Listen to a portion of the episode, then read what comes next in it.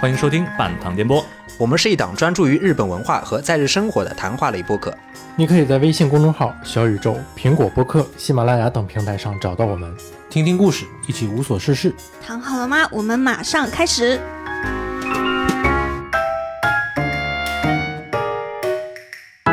When I feel lonely. Hello，大家好，欢迎来到新一期的半糖电波，我是玉松我是三岁，啊。今天我们这期除了我跟三岁以外，还来了一位新的飞行嘉宾。简单先介绍一下这个，我现在有点没睡醒啊。这个这个飞行飞行嘉宾是我现实中的一个朋友，一个好朋友，从电台开播就一直在热心的收听，在和我提这个建议，各种比较有用没用的建议都有。然后那个时候他之前在国内嘛，现在回日本就拉他进来一起玩一玩。来，嘉宾，嘉宾叫什么？嘉宾这边呀吼，大家好，我叫 Kino， Kino，啊我叫 Kino，よろしくお願いします。耶耶耶耶！嗯 Yeah，大家可能不知道我为什么要叫 Kino，因为我很喜欢一部轻小说，很早有个轻小说，然后也有改编成动画，叫《Kino no Tabi》奇诺之旅的一款一个动画片。可能大家已经听出来我是 二次元，二次元，应该我是全场唯一一个二次元吧。嗯，嗯，就我我们今天这期不聊二次元啊，但是之后可能请 Kino 聊聊聊二次元聊聊动漫之类的话题。今天我们聊聊这个还是电影。呃，我相信大家看过日本电影，肯定都看过一部叫做《告白》的电影，就是因为它是一个挺还挺有名的日本电影吧。我觉得我当初看的时候，就是刚上大学，就照着什么豆瓣评分，什么前二百五十名，然后当时什么情书啊、初恋时，还有一个就是这个告白，看的时间挺早啊，但但是当时看的时候，第一个时间感觉挺爽。对，一零年的时候，它是一零年出的对一一零年出的片，但是嗯。因为国内也就是当时不是很流行那种什么电影网啊，你买那个啊什么半宽带嗯。送你电影网啊，然后当时就随便翻翻到一个告白，因为当时其实跟玉松还挺像的，我当时是有一段时间，我高中的时候，嗯。当时就特别喜欢看日本的纯爱剧啊，嗯，像刚刚说的情书这种，然后突然间有一个告白。而且当时那个电影网应该是按照名字吧来分类的，嗯它竟然被分类在爱情片里面。然后，因为它那个海报嘛，就只是一个松王子的一个面部而已。但是它那海报我其实就感觉挺阴暗的，那个是有一点那种感觉，对但是当时我高中嘛，而且你想想你在就随便再翻页下一页嗯下一页这种，突然被分在爱情片里面，而且我朋友是有看过的，嗯然后他当时跟我说，哎，这部片很推荐哦，你能在里面感受到师生之间的师生之间的那种关爱，还有嗯母亲对小孩的那种鼓励，积极的鼓励。嗯我说哇，这么棒的，而且还说他们里面有一对情侣，而且当时不是桥本爱特别可爱吗？桥本爱对对，那时候的桥本爱特别可爱，然后演了一个跟另外一个男生挺帅的、很俊的一个男生、演小情侣，最后两个人爱的死去活来。我说哇，这么好看的吗？这个电影回去一定要看一看。然后看完了之后，那个朋友应该现在没有怎么联系了，啊，我还以为奋奋斗槽已经三名了，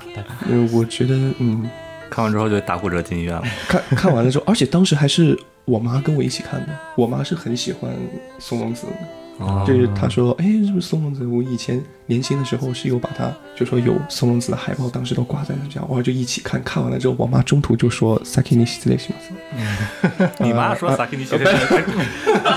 没，您是母亲是日本人啊？没有，没有，没有，没有，就她的意思就是说，嗯，你你自己先看吧，我先睡了。嗯这个电影的确也是它有很多镜头啊什么的，就体现的特别压抑。嗯，压抑暴力，然对后，这方面其实是三岁比较懂。嗯，三岁给大家讲一讲这个镜头是吧？这个摄影摄影方面，摄影方面的。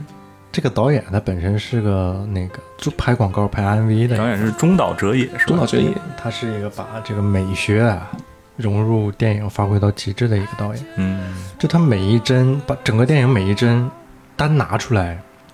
用在那个写真拍摄方面，嗯都会都是一个非常好的一个构图和颜色。嗯，但是，他这所有镜头加在一块儿，再加上整个电影的叙事方式，就变成一个大型 MV。对，但是是一个非常压抑到极致的 MV。嗯虽然整体电影里面有一些是有阳光啊或者什么样的东西，但是它它代表的意思全都是一个阴暗面的一个展示。嗯，它很灰暗了，我这隐约记得都没有什么彩色的地方，都是那个很灰很深蓝。彩色的地方有太阳打下来，感觉那个被那个滤镜弄完之后，太阳感觉都是灰蒙蒙的感觉。嗯彩色只有在后面情侣他们对那一段对对对快剪辑对对对的镜头对对对里面有一些。对我当时第一次看的时候还挺惊艳的。你们第一次看了之后感官就觉得怎么样？是我觉得第一次看的时候，我觉得它是一个很爽的电影，很好的电影，就节奏很强，很很有那个视觉冲击力嘛。它是一个像是就就是一个怎么说叙事性嗯第三人称讲讲故事，嗯，对，有一种话剧的感觉。有嗯有一点吧，但是我我这次重新看，我觉得反而它有点形式大于内容。诶，嗯，为什么就是我，因为我最近又看了那个小说嘛，啊？就是其实他那个剧本跟小说其实是完全呃不是完全一样吧，但是大致是按照小说走向的，就是把小说的很多线给删掉了。嗯，然后我第一次看的时候，我我很喜欢的东西，到了现在都变成了影响我去投带入到这故事里面人物感情的一个阻碍。比如说这个，我们之之后讲到这个中有一个人叫这个下村直树，就是这个少年 B，他在屋里边那个什么就是发疯的那个状态啊，然后就配上一些很搞怪啊，很那种像游乐园马戏场的那种音效，但实际上画面很阴暗，他在屋里一个人发疯。感觉日本的导演真的都很喜欢这些这种东西。嗯，但是但我当 EVA 也嗯好多这种明明在发疯，但是给你放一些欢乐颂声的东西。对对对，我我当时很挺喜欢这种感觉的。现在我就想，嗯，他有点有点太过于让让我就是从这个故事本身中抽离出来，是会有有一点。我是有这种感受啊。嗯嗯嗯，因为当时高中的时候，其实毕竟大家都有蛮中二的时候嘛。嗯当时看的时候，觉得还是有一种，这就是我想看的这种感觉。但是现在看，感觉好像是有点，可能现在中二毕业了吧？嗯他在电影里用那些比较轻松欢快的音乐，其实是因为整个故事发生是在孩子的一个青少年期，嗯，对，在正常的青少年期本身就是比较那个青春欢快的，嗯。他整个电影只用配乐来表现了这是孩子的事情，嗯，孩子的事情。而且大部分都发生在学校嘛，学校毕竟还是以快乐为主。而且，就像刚刚玉松说的，他感觉看完电影非常爽。其实我看完，我当时高中看完了之后，其实感觉也挺爽。但是我那种爽，可能是有那种，就是果然小朋友虽然他是小朋友，但是大家都不要放过他的这种感觉，终于有这种。因为大家其实，特别是在国内的话，大家其实有没有感觉，就是面对小孩儿啊、熊孩子，可能他犯了什么事，啊你可能不是太想原谅他，但是你的父母肯定说，哎他还是小孩子，你为什么要跟他计较？你是大人呐、你要让着他。嗯，我觉得其实这样子还可能还挺阻碍他发展的。前阶段热搜上不是那个黄林老师不是说中国人八大原谅吗？有一条，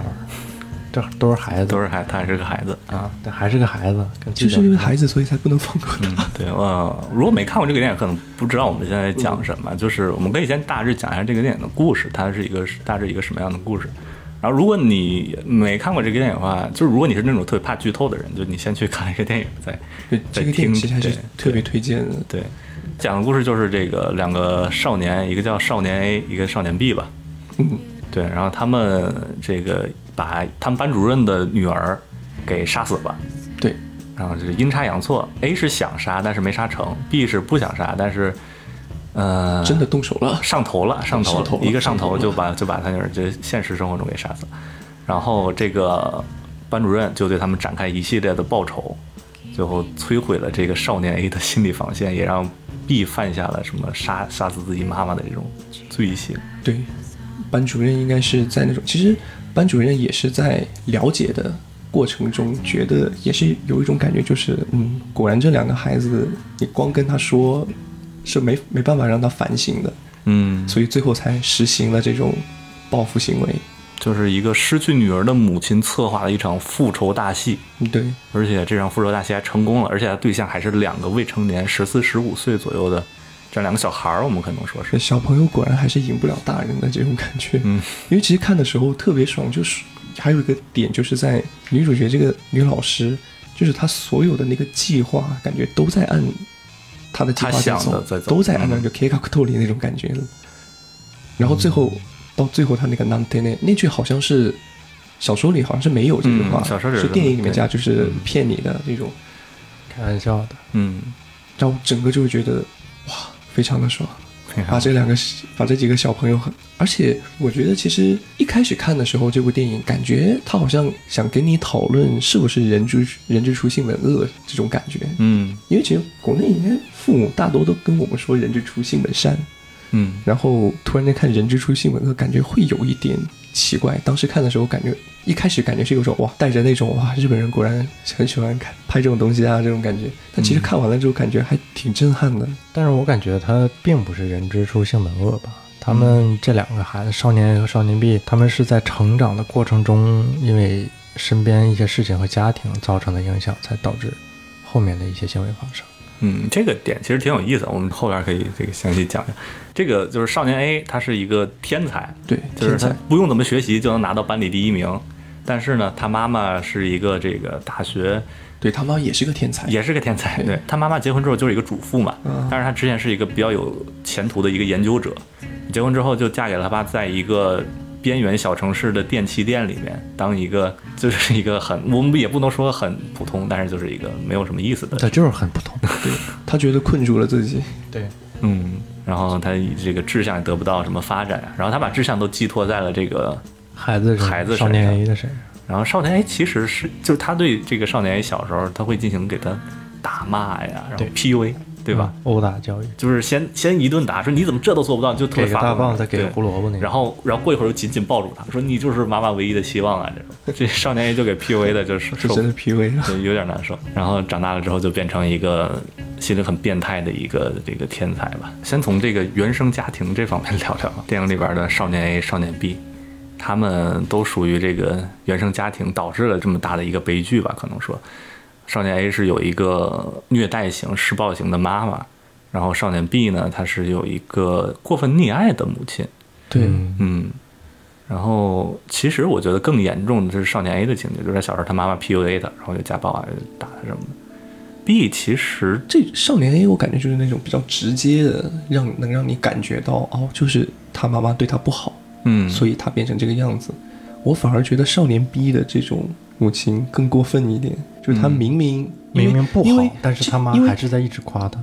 因为比起双双方的母亲，我觉得母亲 B 她是属于那种完全没有觉得自己有在做错，她反而会觉得，哎，我一直在为你好啊，我全都是在对你好，为什么你会变成这个样子？其实这种母亲是现实中更多一点的，嗯因为你少年 A 那种可能大家还会理性批评他说是你不管孩子啊，嗯或者怎么样。少年 B 这种其实平时还挺多支持者的，可就是可能邻里啊、亲戚什么，其实是会拥护他的，会觉得嗯这小孩有问题，明明母亲都已经这么溺爱你了，你为什么还不变不变好？这种他到最后其实都没有发现，包括女主当时知道自己女儿去世，去他家里调查，就是他已经知道少年 B 是真正下手的那个，把自己女儿丢到泳池的那个。嗯他说完了之后，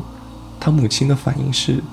一直在说好可怜啊。好可怜，我的小孩好可怜啊，嗯完全没有就没没有在乎这个老师的孩子，对，没有说哦，对我对你的女儿很抱歉，我完全是在想着自己小孩。嗯，因为当时那个森虎优子到他家里去的时候，就是还不知道是这个少年 B 是知道那个小女孩是醒着的，才把她扔下去。对，就是他们都以为就只是一个过失，是少年 A 先把那个小女孩杀死了，然后他就是想掩埋这件事儿，想就把小女孩扔到水池里，结果意外造成了小女孩的死亡。嗯，然后他妈妈当时也是这么以为的，他肯定就想维护自己家的孩子嘛，就说是哎呀，卡西送你，然后但完全没顾到那个森口优子老师的感受，包括这个少年 B 也一直对他妈妈隐瞒了，就是自己是知道他清醒的这个问题，他自己知道自己是有罪的，但是他一直没有澄清这件事情，就是这个隐瞒可能说也相对来说造成了这个悲剧吧。就是小时候里边他有他妈妈有记日记的习惯嘛，小时候里边是通一面是通过他妈妈日记表现他妈妈的心里的想法，一面是通过这个下村直树少年 B 的讲述表达他自己内心的想法。你就发现这两个人他互相就是在隐瞒了对方，就是少年 B 的母亲是想让他儿子忘掉自己是个罪犯这件事儿，因为他觉得自己儿子就是犯了一个过错嘛，就好像他面对这个现在正常的生活，让他赶紧过上正常的生活。他母亲就是一个比较传统的日本女性，可以这么说，就是说他家里人都要那个和和谐谐啊，然后对面来说就是一个幸福的家庭，特别注重表面功夫的这样有一点这这种感觉的母亲。而且没有见到过爸爸哦。他们家对对对他们家是爸爸不是长期在外地吗？哦，爸爸是长期在外不是不是不是，他爸不是长期在外地，他爸是就是早出晚归，那是我记忆出错了吗？但是电影完全给了一种就是没有爸爸的感觉，就是父亲的缺失嘛。嗯，嗯，自己有有种家庭就是这个丧偶式育儿丧偶。式，嗯而且这个少年 B 就是从小一直都是自卑的一个状态，嗯好像嗯，只有他妈妈鼓励他。他什么都做的不太好，然后他特别渴望别人的认可。其实少年 A 也一样，他跟少年一样，都挺渴望别人的认可。但我感觉是因为少年 A 不是还也算是一种以及被少年 B 吧，就是一直在打压他，就是说他是个废物什么的。嗯少年 A 是指在他犯罪了之后，不跟他说你是个废物，你就是个失败的作品，然后赶紧把这件事宣扬出来。他为了激怒这个少年 B 嘛，结果没想到激怒过头了，少年 B 上头了，结果这少年 B 是上头了，对，嗯，对，他是看着手中小女孩醒了，然后又抛进泳池之后，他那个脸上就非常开心，非常满足。嗯他觉得他成功的杀人了。这个电影里边就表现的有点太过，就我感觉这夏男主完全是个变态那种感觉，就把那小女孩杀了之后，还脸上扬起了幸福的笑容。因为他证明了自己做到了少年 A 做不到的事情。对，他是从小不被人看得起的一个小孩儿，嗯，然后完成了一个所有人都做不了的事情对。，但是他就非常满足对对对，小说里面是他看到这个小女孩醒了之后，他就是抱着她走到了泳池边嘛，他分不清是自己先松开了手，还是那个小女孩先恢复了意识，就相当于鬼使神差，他做了这件事儿。就我感觉还比较像一个正常的小孩的一个行为方式吧。电影里感觉真的电影里真的是笑得特别开心故心。意的直接丢进去。对电影里，对我就关于夏村竹少年 B 的这一段处理啊，我其实不是特别喜欢电影里，因为我觉得他没把小说里的那种感觉表现出来。就是小说里他是一个正常的小孩儿，他之所以会躲在家里，是因为他害怕，是就是完全他，你看书里他的想法就是一个害怕，他害怕什么森口会找到他家，然后把他们都给杀了，然后他他就觉得自己犯罪了，就是班上人肯定都想杀了他，然后他就然后那个不是有个维特带着那个米子天天上他们家来敲门嘛，他觉得他们都能找到我们家来，他是不是在我家安了监控了？是我的事儿都不用被他看，就是完全很小孩儿很天真的想法，然后包括他的那些行为也都有一个合理的解释，但是到电影里就是就完全疯了，就跟那个屋里边就叫唤，然后又电影里就是把他一个情绪放大，对对对放大放大到极致，对对而不放大它是一个。他如这个电影，他如果是以还是正常的方式来拍摄，可能就不会像现在有这样的成就。嗯因为它故事其实特别简单，对，故事很简单，就故事线也特别短，它只是给你穿插来穿插去，嗯加上这些夸张的表现手法，让你嗯，但是我觉得其实啊，就按我个人的想法来说，我觉得甚至可能换一种方式拍，没准儿能更好，因为他这个剧本确实写的挺好。嗯，嗯，我觉得他那个小原原本的小说就是它已经是一个足够足够好的故事了。就是如果你再加上一个很多的元素，就我现在的感觉啊，当然可能过再过几年我再看又会有不同的想法。就是你现在再加这些又很吸引人注目的，又很让你这个冲击力的，就你不知道你的重心应该放在哪里。那如果按照你那个想法，我觉得可能它拍出来就是一个简单的故事片儿，但是嗯，但是现在这个电影拍出来就会有更深层的思考意义，因为如果是简单的故事片儿拍出来，不会有人去想那么多，他只是当成一个故事看完。但是现在这个拍摄手法拍出来，他会想到里面刻意去放大的一些细节。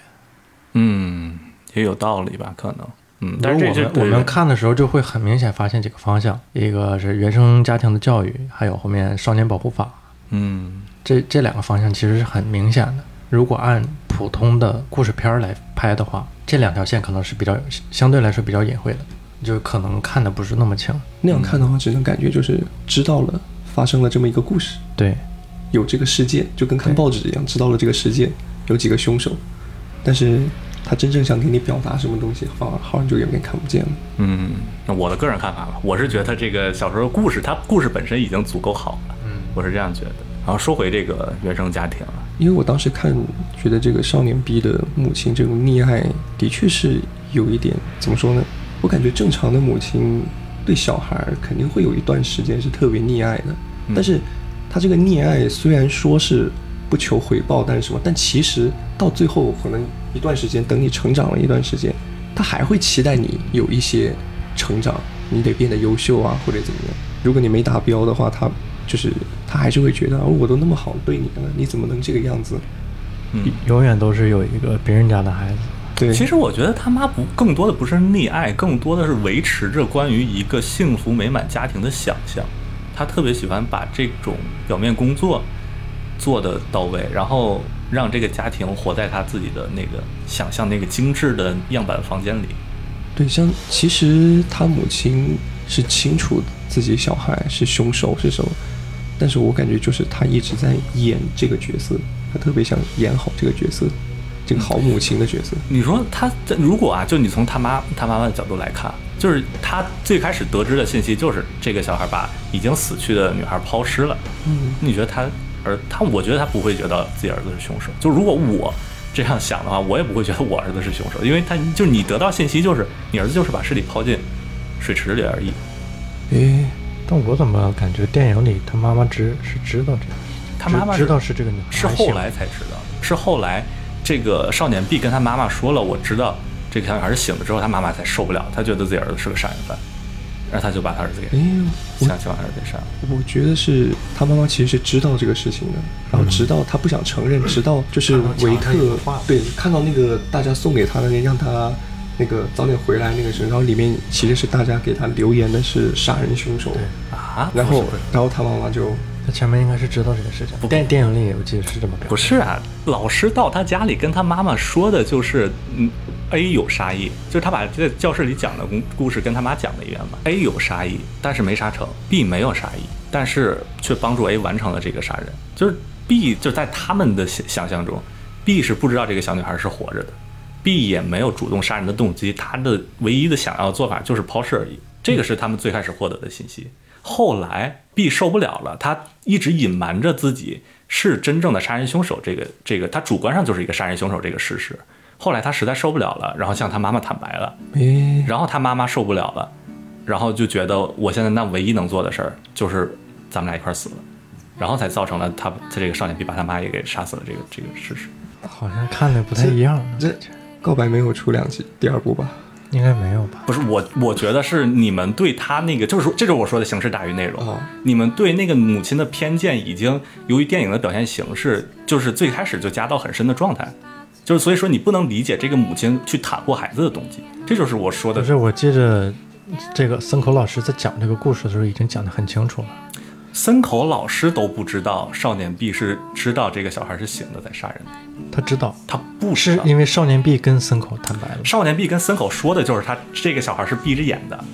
就我只是想把这个女孩抛尸而已。我感觉可能是小说的那个节奏和电影的。不是小说里事实就是这么写的，电影里应该也这么拍，就是 B 跟不，电影里是这少年 B 自己说的，自己和那个森口老师讲讲了，他和老师说了这个是醒了的，他自己坦白这个事情。咱们一会儿看一遍电影好，咱们一会儿看一遍电影啊，咱们捋一遍。这个我觉得我的理解是这个下一话正确的啊。咱们一会儿真真的，咱们一会儿看一遍，看看到底到底怎么。OK，OK，那这个少年 A 好吧，少年 A 是这个故事的主角，也就是这个真正被复仇复仇的最惨的一个大哥。泥鳅人。你们相信人性本恶的这个？我觉得比起人性本恶，我觉得性本善、性本恶其实挺无所谓的。重要的是在之后的教育，因为我觉得，就我自己个人的理解是，导演他如果真的想跟我们说性本善还是性本恶，就好像他说哦，我要告诉你性本恶。那其实，在最后让这两个少年可能死的惨一点，或者让他们受到更更大的一种报复，啊，反而这个我这还有比这更大的报复，我觉得已经是，很我觉极致的报复得我的不是我的意思，就是说可能让他们有那种伤害啊，具体的身体上、肉体上的伤害或者怎么样，啊让直接去坐牢啊或者怎么样，拍这些的话，还能让大家觉得哦，性本恶的。但是我觉得是反而死的，就除开那个女儿，嗯死的那些都是他身边的人，就是感觉是跟这条故事的支线的一些人，但是这些人又恰巧是助长了少年 A 和少年 B 犯下这种过错的人，所以我觉得是有一种就是比起性本恶之后助长。放任他们生出这种恶之花的这种这些人和这些行为，才是更不可被原谅的，嗯。更应该被唾弃的。我个人是这么理解的。之前有那种天生杀人犯的那种学学说嘛，就是说你生下来，你基因里就是携带着杀人犯的基因。嗯你听听说过这种说法吗？我个人其实是认为人是有本质上的恶的，嗯是有你说这个本质上的恶是什么什么什么叫本质上的恶？就是就是从从基因里带的。对嗯是有，而且是可能对一些事物是有单纯的恶意的，就好像说，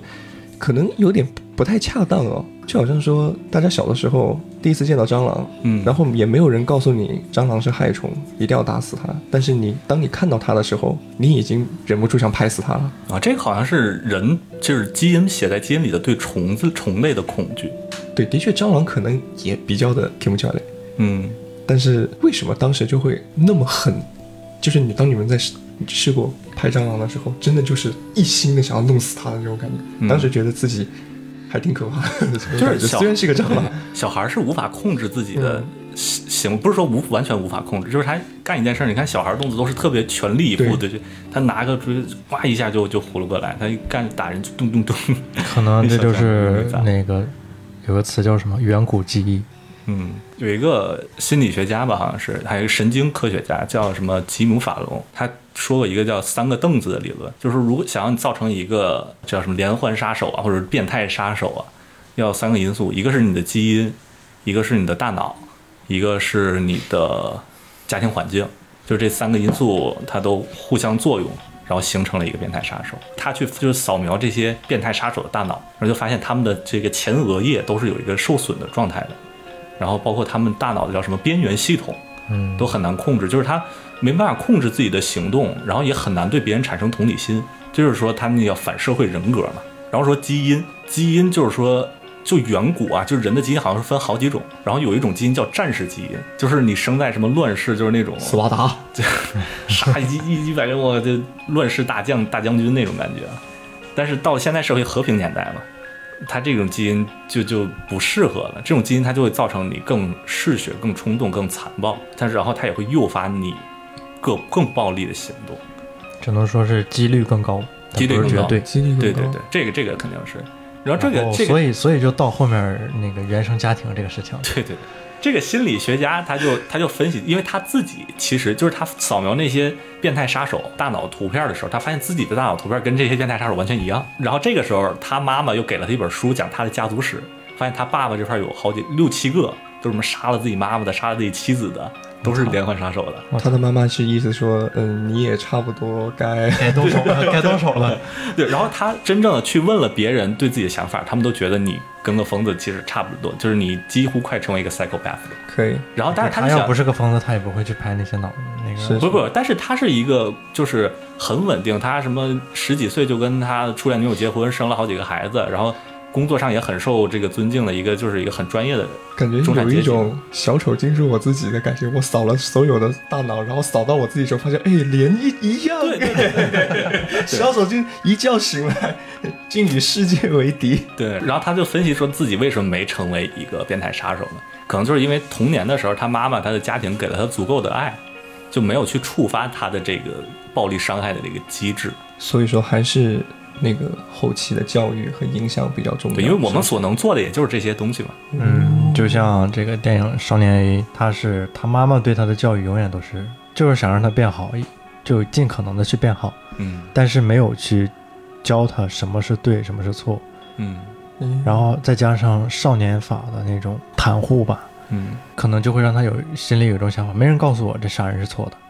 我觉得正常人在社会中都会学会杀人是错的。我觉得他那个时候还是个孩子，不不不，你正常人在七八岁、十几岁的时候已经学会社会的，但是他妈没有教他，潜潜在规不是不是他爸也没有教他怎。么说，他也是上了学的嘛。对呀学校虽然没有拍他之前是怎么样的，对啊，对是是？就是你在社会中生活，你一定知道杀人、伤害人是不对的。嗯，但是他他就是因为对母亲的这种执念，可能就把这个我觉得还是就摄取到的，动力。是，我觉得其实像杀人或者什么，像我们如果真的你拿起刀或者怎么样，我们其实是不仅是那种冲动，还有一种恐惧，就是恐惧如果我这么做了之后会怎么样嗯的那种恐惧。他们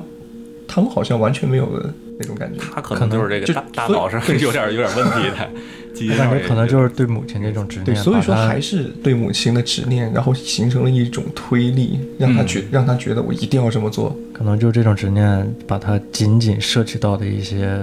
对这个善恶这个判断给掩掩盖住。而且少年 A 的他不是他不是掩盖住，他是完全没有善恶的概念。我觉得对是有这种感觉。嗯，而且少年 A 他本质的目的其实就是想做一些出格的事情，让自己母亲看到他。嗯，恋母嘛，刚刚这个说到恋母，对。桥本爱就是因为跟他说了你是不是恋母，就被装进冰箱里了。我现在我现在很担心桥本爱不知道他在冰箱里冷不冷。这个少年 A 他从小到大面临的都是自己身边的东西，他想他想得到的东西都在不断的失去。他妈妈得到他之后抛弃他，后来其实小说里有他跟他那个新的那个家庭，其实原来相处的还不错，结果他们两个生二胎了，然后说，然 后然后说我们把你的房间搬到什么你奶奶家去吧，然后说那个就怕小孩吵到你啊，其实就是那意思，就他们关注要更关注在二胎身上了，然后他们也走了，然后跟这个班长谈恋爱。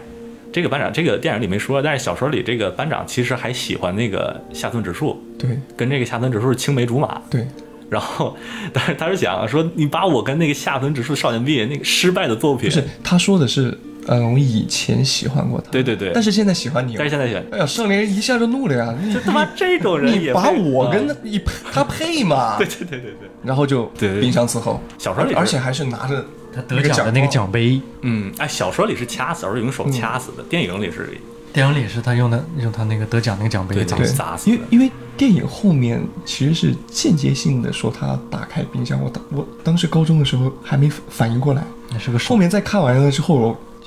不知道他冷不冷。对呀、你就他就是，我觉得就是很变态，就是一个变态杀人魔。对你想他正常人肢解尸体，说藏在冰箱里，这是 初中生能干出来的事儿吗？所以说，如果就说到这个少年法这个问题，他们既然都做出这种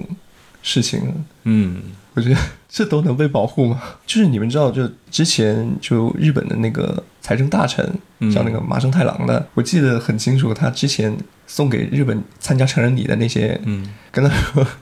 各位以前被警察抓了，电视可能只会报道少年 A，现在开始就是会报道真名了，我觉得特别搞笑。嗯这个虽然特别的谢，但是我觉得好像是是这么回事。呃，这个是新出的一个法案，就是之前是二十岁以下的都用少年 A 什么少女少女 A 代替，现在是十八十九岁犯下什么重大罪行的，然后就不用少年少女直接公布真名了，就就是大家觉得少年法，中国也是个屁有的吧？中国也是有日本的少年法就是个屁。中国是刑法，对，我知道刑法里面有规定嘛。对对对，还有什么未成年人保护法，但是未成年人保护法实际上被大家误解的挺多，好像。因为普遍就是少年法这个东西，其实在日本的文学作品啊这些，其实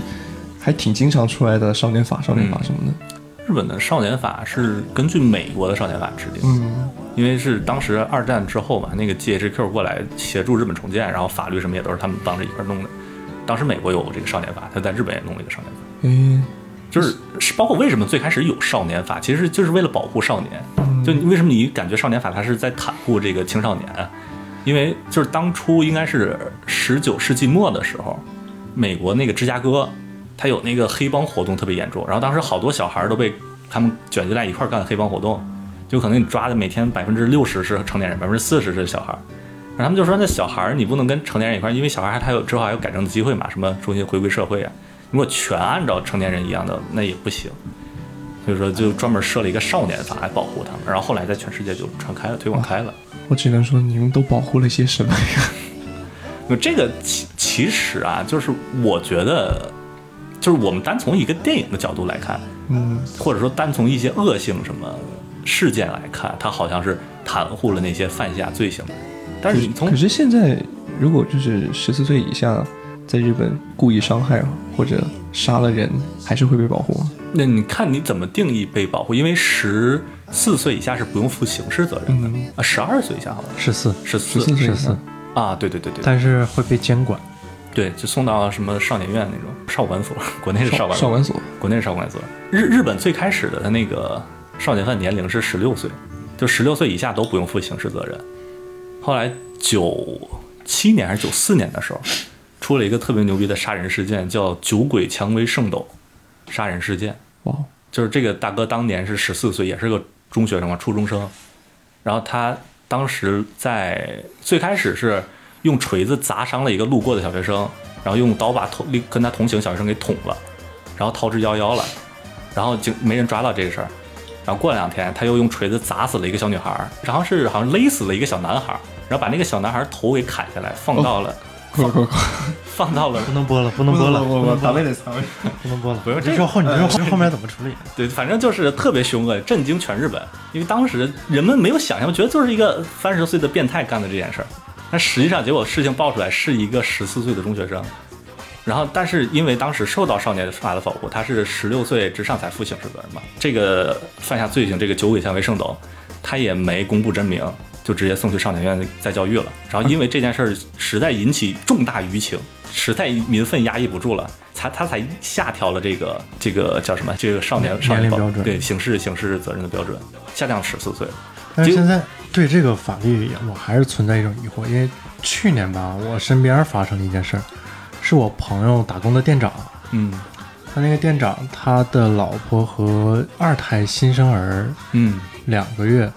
被一个十九岁少年无证驾驶撞死了。嗯但是当时给的那个处理就是拘留三天，嗯罚了点钱，放了。好，对，十九岁无证驾驶，酒后关三天，罚钱，放人。少年法都保护了些什么呀？这个关键是还十九岁，就差一岁到二十。嗯，这个嗯，因为嗯，就因为嗯，怎么说呢？就法律现在的法律的目的不是主目的主要不是复仇了，现在法律维目维和，是预防，对，是预防。就是你什么时候回国吧？啊，回国可能稍微严重点。就是你想啊，这个李什么国内回回国刚稍微严重一点。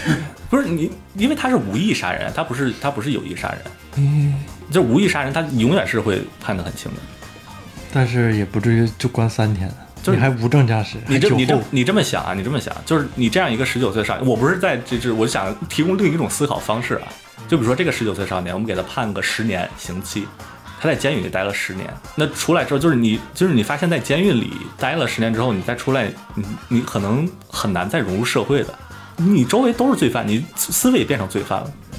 他可能对社会并不能起到一个好的作用。从整体来说，从社会整体来说。就不至于十年的，关个一两年也也行。但你这三天太少了。嗯，我觉得这个肯定也有它不合理的部分。这就是当这种不合理的案件越来越多的时候，这个舆情就起来了，舆情起来就国内的法律还是比较公平、比较健全，而且国内也一直在修正法案，嗯，那倒是每年都在修正。诶，那所以我比较好奇啊，就说回这电影，如果就好像说，如果啊，你们的小孩也遭遇了这样的事情，你们会更依赖于法律，还是说依赖想自己复仇？就起码怎么说都要给这俩小孩一点甜头尝尝。嘿，我不生，哎，不生就好。不是你这个有点这个，本身我就没打算，没打算生孩子。我很难说。我觉得这种问题就是你不把自己放到真正那个现实情境下，很难给出一个确切的答案的。就我现在也只能从一个旁观者、第三人的角度，我没法自己设身带入情境。如果我的孩子被杀了怎么？就你如不是被杀，是杀杀人。呃，我我的意思是说，就是你的小孩碰到少年 A、少年 B，我的孩子碰到少年 A、少年 B 啊，嗯，然后发生了这个事情，我觉得你你的孩子如果杀人，我觉得肯定按法律处置了。少年这俩小孩小心点吧。所以玉玉松的感觉就是很无法代入。我无法代入，我觉得每个人没办法真正去去分析自己的选择，就你不真实的在这种极端的场景下，就我不知道大家有没有看过《熔炉》，大家看过吗？嗯韩国的那个电影，嗯嗯嗯我觉得跟这个其实是有一种反过来的感觉，那边就是完全没有办法，嗯，也没有办法，就是他们也没有说要一定要去复仇，就一直在抗议什么，但是到最后一点用都没有。嗯，嗯然后这个就是可能她就是女主自己动了私刑，做了报复，所以说我两个对比完了之后，我感觉如果放成我自己的话，我可能也会做跟女主一样的事情了，嗯即使最后我可能也要为此付出很大的代价，但是我觉得我的小孩儿，就是我的亲骨肉都已经变成这个样子，他都已经离开了，我继续待在这儿，感觉好像也没有什么意义。而且问题是，还有像少年 A 这种完全没有悔过的，我不给他一点让他知道不给他点教成人世界，不让他知道错，他还搁那扯母爱呢。嗯，哎，但是这就说啊我之前说那个酒鬼蔷薇圣斗，嗯，他不是被抓了吗？但是当时他那个少年法不是说他不用负刑事责任吗？嗯他进了少年院之后，应该是零四年吧就出来了。他九四年还是九七年好像犯的这个罪，零四年就出来了。中间就是在少年犯这这个少少管所教育什么之类的。出来之后还写了本书，分析自己当时杀人的这个情感和自己再融入社会的感受。哈，啊，这种这种应该出来吗？而且我我我从刚一开始就觉得很奇怪啊，因为是个杀人犯，但是给起的名字好厉害的感觉。他是自己给自己起起的名字吧？他当时他给自己起的名字叫“酒鬼蔷薇圣斗”，然后模仿那个美国那个 Zodiac 十二宫杀手。啊他，Zodiac 他给那个报社啊什么记名，就说我要把这些蔬菜，他管那个小孩叫蔬菜，这些蔬菜给他们制裁什么的。然后他当时后来又出了本书，反省自己，反省这个在我们社会。你很难说他现在是演的，还是他真的就变成新的一个人了。但是你如果旁观者听见这事儿，就觉得很理不尽，就理不尽，对吧？我是觉得他是演的，就抛开他演不演，就是如果他真的已经反省了，或者怎么样，二位觉得能原谅吗？如果你们的小孩发生被他做了这么惨的事情，我觉得被他伤害啊我觉得怎么我都不能原谅。我我觉得也是不能原谅，但是你是不是自己要真的去亲手付这个仇？我换成我的话，有可能吗，我可能真的不会想让他活下来。我很难说，我得是案件按情节重要性再再做再做决定，可能就我觉得人都看我已经开始在在这个计划了。那 其实说起这个计划，其实女主角的这一系列的计划，其实说真的，真的特别厉害。我觉得她厉害的一个点在于，很多时候她甚至都没有出面，她只是包包括后面那个在影响。她在维特老师。对这个维特老师，嗯，维特老师还是那个谁演的？冈田将生，冈田将生，对对对，我是比较喜欢这个冈田将生，没想到他在里面演的这个维特，维特其实也是这个电影里面比较震撼我的一点，因为毕竟我是学教育嘛，虽然不配啊，嗯，是不是？嗯，对，嗯，我这个摁的好像也摁的不太对，就是说这个维特他是感觉就是好好老师，就是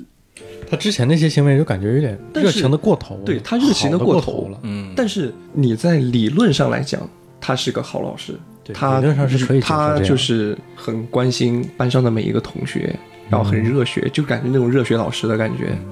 然后想要帮助大家，但是他就是完全没有，你觉得他是真心的为了这个少年他是虚？假的。嗯，你如果说一个老师啊、呃我可能对他没有什么了解，一下子他跳出来是这样的，我可能觉得哦，他还挺挺有意思的，或者，但是电影里面是有讲他不是受到了那个女主角老公的，就是正义老师嗯，嗯，的影响，觉得，因为我们学教育的也经常说什么，到底要怎么对学生，是不是只要用爱感化他？得自己思考一下，对啊什么是对。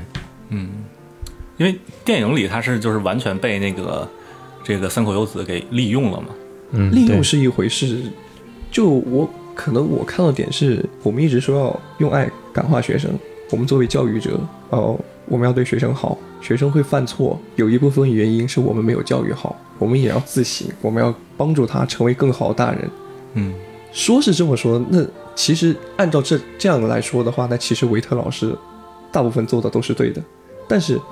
这个电影的结局就是他做的是错的，嗯反而解决问题的是女主，解决问题，对，解决问题的是女主。这个不叫解决问题啊，这个我觉得是完全的复仇，不是好事儿啊，这个。呃，我只是这么说，就是而而到且对，而小说里它有一个情节是少年 A 天才嘛，大哥自制了一个测谎仪，，对，然后班长用这个测谎仪对，就是说你每次去鼓励少年 B 的时候你，是真的为了你是真的他好为了吗？他说他是真的，但是那个想了，对，就是说他是完全，他其实是骗人的，他是满足自己，他是满足自己而已，对对满足自己的一个想象和追星追星的一个对对对，对对对。行为。就是你说我为了学生好，你是满足自己对教育的一个想象，还是说你是真的想让他好？这个界首先这个界限很难分清，而且你你说很难从这个事儿是从结果上来判断呢，还是从动机上来判断呢？因为我当时看完了，我就是觉得，如果说现在的目标就是要帮助少年 A、少年 B，那很明显就是用爱完全感化不了他们，反而是女主就是以恶制恶，让他们受到了惩罚。那是不是也有一种就是说，我嗯，我我不觉得他是一恶之恶，让他受到了惩罚，然后就他解决了。我觉得，他只是一满足自己的私欲，对对对，我觉得复仇不复仇不能解决真正的问题。他本身也不是为了奔着解决问题去的，对他只是复仇，只是想复仇。对，你觉得他是为了教育他在最后少年然后不是我的意思是说，就是为了达到让他们认识到自己做错了的这种感觉，因为最开始不是不，他只是对达到自己复仇的欲望。我觉得他没没让他认识到自己做错了，他是让他感受到痛苦。对，就是让他们感受到痛苦了。嗯，那这不是教育，这是复对仇，对，嗯，这是报复。你这个这个什么教育学？你这是 暴露了，暴露了。嗯，没有，我只是教育学的这学生啊，这这什么什么思想，这都是。不是，冰箱里面还缺人吗？不知道能不能放进去再放进去一个。你觉得就是他最最后，比如说森口柚子复仇了，让他知道了，让还只是让少年 A 知道了就是让他们知道了痛，痛痛苦，让他们知道痛。嗯，但是他这个复仇的行为会他们让他们一辈子都在痛苦中，这可能是这个嗯老师想达到的目的。嗯，你觉得他认识到痛苦之后，他可能就不会再犯了吗？那个就不知道了呀。对，那教育就是教育，但是他这个这个少年 A 少年 B 永远都会活在痛苦之中，对。嗯这比简单的杀死一个人更更更要复仇。对，就是你杀死少年 A，少年 A，我变态杀手无所谓的，对，变态杀手对这个什么世界的理解不是我们能理解的，嗯，这这也相当于一种私刑嘛，对吧？就是一种私刑。对啊，那私刑就是就是为了让对方感受痛苦嘛，他不是为了不是为了教育啊，不是为了预防啊，就是以眼还眼嘛，对吧？以牙还牙。主要我当时看完，我就是觉得，嗯，如果说就是想让他们两个知道痛，认识到这么做带来的后果，可能他们的确是女老师做的比较有效果。不是，而且你想，你想他这个少年 B 他妈，他罪致死吗？这个少年 A 他妈，他罪致死嘛？最后被炸弹炸死。对呀、你就包括他他们这个楼不可能只有少年少年 A 他妈一个人吧？他们这整栋楼人全完蛋了。啊，的确只，是只是复仇，可能只是想最后跟他说，你妈炸了。就亲手炸的。这个森口就是过把瘾就死了。毕竟这个电影还是比较，嗯，我个人觉得还是比较超现实的。嗯，对对，还就是一个放、嗯放大的一个，嗯，这个作品很黑暗，这就涉及到这个凑佳苗这个作者嘛，小说的原作者，他是就是凑佳苗也挺也这个这个告白是他的一个叫叫 debut debut 算啊是叫出道作，出道作对他出道作是那个圣职者，啊就是那个小说第一章，然后得到了一个新人什么赏，新人奖，新人大奖，然后把他这个扩充得就写了告白。但这个小说就是他当时当主妇，他二十七八岁，二十七八岁结婚，然后在家里当主妇写作。刚开始写这个剧本，后来开始写小说。写小说每天，因为她是主妇嘛，她白天还要什么做家务啊，又要照顾什么老公啊、孩子啊，就晚上十点到四点不睡觉，就熬夜写这个。白天什么把家里人送出来之后睡觉。所以类似这样的电影，看大家有什么推荐其他的电影推荐给听众看呢？就，哎，我其实还挺推荐，就是《彷徨之刃》和那个《超脱》的。《彷徨之刃》是东野圭吾写的，嗯内容其实跟这个也差不多，一个父亲，然后女儿是被同校的奸杀了，然后去复仇。嗯啊，然后《超脱》其实是比较讲教育的吧，一部美国的片，讲那种小孩儿，就是一个临时代课老师跟一班子，就是美国的那种社区学校啊，就是嗯，里面都是不怎么学习啊，态度又很差的那种，跟他跟他们相处，然后最后探讨教育的这种感觉。嗯，会 马马克马克回去看一看。所以大家有什么推荐呢？并没有。并没有我也，嗯、这种电影本身看的就少，我也很难说有有什么，现在想一时也想不到。OK，那我们之前就推荐一个什么《彷徨之刃》是吧？彷徨之刃和超脱超脱，嗯真的特别好看，可以给听众留个家庭作业，嗯可以。就是如果你的孩子像这个电影里受到少年 A 少年 B 的嗯，是一个伤害，对，你的孩子是少年 A 还是你的孩子遇到少年 A？是少年 A，是是少年 A 或者 B？就是对其他的孩子造成一种伤害，嗯嗯你会怎么做？你会怎么做？因为如果是你的孩子被伤害，大部分人几乎都是想着要惩罚呀，或者是报复，嗯，无外乎就这两个选择，不可能选择还我还选择原谅。然后但是我觉得你 A 反而更简单呀，不是那个就是你说的这个更简单，那就依照法律呗。但是我觉得可能就是大部分人，可能你一问他马上会说那就按照法律啊或者怎么，但其实真正碰到这个事情的时候，你还真细不好说。想一下，你的嗯，对哎，这个事儿，这个最近有一个很很挺火的美剧《东城梦魇》，这是什么？完了，梅尔皮斯当又没看过，又没看过。这个这个最近挺火的，那个凯特温斯莱特演，挺挺有意思，讲的也是类似这个事儿。你说让我突突然想到这个，可能推荐大家看一看吧。OK，好，然后这个告白这个电影也是推荐一些比较喜欢拍情绪片儿这些摄影初学者去看一下。嗯他这个电影里面的一些镜头构图，还有颜色上，还有一些对那个阳光的处理，就是可以值得去学习一下。，emo 了，看了之后就 emo 了。对，所以这一期差不多是这，差不多就是这样。好，那我所以们所以为什么这里这么热 这期就录到这儿，开空调了。感谢 Kino，感谢啊 Kino，Kino 啊？谢 好，拜拜拜拜，Kino，尴尬的。拜拜，好吧，结束结束结束，OK 结。束。